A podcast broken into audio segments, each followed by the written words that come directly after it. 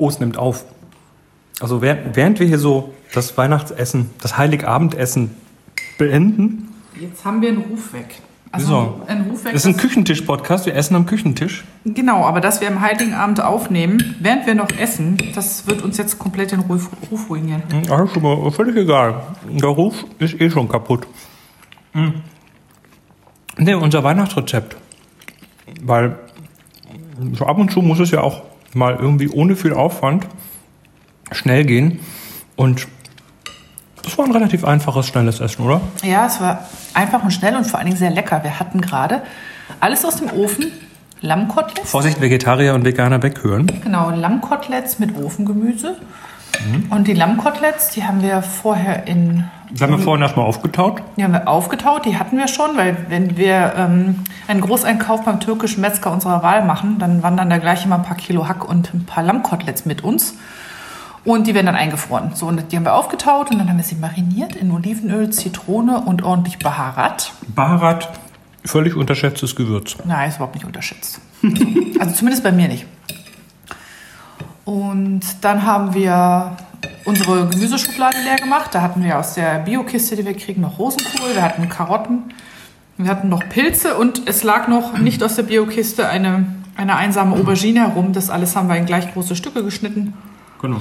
Mit Olivenöl und einer bunten Mischung aus, sage ich mal, im weitesten Sinne arabischen Gewürzen vermischt.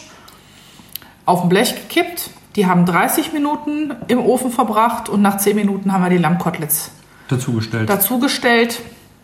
Und ähm, ja, was soll ich sagen, das Ganze mit, mit Joghurt und ein bisschen Eiweiß gegessen und mhm. einen guten Rotwein dazu. 220 Grad Umluft. Ich erkläre mal kurz die Gewürzmischungen, weil das ist so mittlerweile bei uns so, wir greifen in die Gewürzkiste und gucken, was da ist, aber manchmal kommen so Mischungen dabei raus, die sind, sind immer gut, aber manchmal sind sie einfach ganz besonders gut. Also heute das Baharat mit äh, Zitronensaft, Olivenöl ähm, auf den Lammkoteletts war sagenhaft, vor allem weil sie dann bei 220 Grad 20 Minuten lang schön im Ofen garen durften. Saftig waren sie danach. Saftig waren sie danach.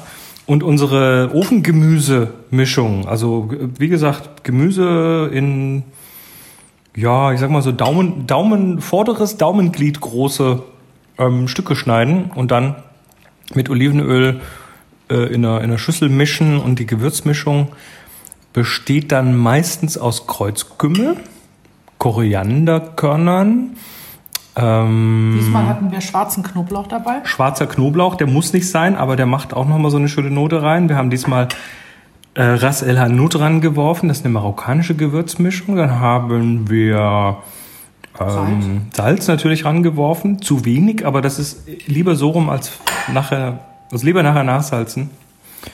Und davon, also die, also die Mischverhältnisse machen wir so ein bisschen nach, nach Gefühl. Ähm, mit dem Koriander übertreibe ich es nicht so ganz. Ja, da, da, kann man sogar einen Hauch mehr reintun. Ja, äh, Moni macht, ist okay, aber hat ja funktioniert. Ähm, und dann wird das Ganze aber nicht nur einfach so gemischt, sondern im Mörser klein gemacht. Und der Mörser, der macht dann einfach, naja, aus den Körnern halt frisch zerstoßene Körner und die haben einfach so viel mehr Aroma als jedes vorgemahlene Gewürz, was man sich kaufen kann. Mm, wir hatten ein bisschen Garam Masala noch drin. bisschen Garam Masala, Fertigmischung. Es ist eigentlich böse, Mischungen zu mischen, aber es war großartig. Also unsere Philosophie ist bei Kräutern sowie bei Gewürzen, man kann es kaum übertreiben. Naja, bei Gewürzen kann man schon übertreiben, aber bei Kräutern definitiv nicht. Und inzwischen haben wir es irgendwie ganz gut raus. Genau, dann wird das alles mit dem Gemüse gemischt und dem Öl und dann kommt das auf ein Backblech. Wir machen da unten so ein Backpapier drauf und dann kommt das eben bei 220 Grad eine halbe Stunde in den Ofen und dann wird das außen so schön angeknuspert. Röstaromen heißt das Stichwort. Moni sagten immer, nee, das ist schwarz, aber heute war es, glaube ich, richtig. Heute war es perfekt. Bei Chris muss man immer aufpassen, da ist Röstaromen ein sehr dehnbarer Begriff. ich mag das ja auch gerne, wenn man Röstaromen schon hat, aber darunter so eine weiche Süße von den gegarten Sachen. Und mhm. Chris liegt mir auf der anderen Seite, der ähm, knusprig knusprig bis leicht angekohlten Röstaromen. Ah, also mit dem angekohlten. naja, ähm, ja, und dann haben wir uns gerade während des Essens darüber unterhalten, dass wir es total seltsam finden, warum dann so viele, vor allem Menschen aus dem anglosächsischen Raum, ähm, diese Brussels Sprouts, die, die Rosenkühlchen nicht mögen, weil wir sind ja totale Fans davon. Wir, wir schneiden den, also die kauft man so im Netz und dann schneiden wir denen die, den Fuß ab und nehmen so die äußeren Blätter runter, weil die sind meistens so ein bisschen angeranzt. Das ist, was man damit macht. Ich glaube, das macht man überall so. Und dann schneidet man die so der Länge nach in die Hälfte. Aber und dann haben die im Ofen gemacht werden. Sonst werden sie nur kreuzweise eingeschnitten. Okay. Aber wir machen die ja fast immer nur im Ofen. Und dann ist das eigentlich so ein Selbstläufer mit dem Gewürz zusammen.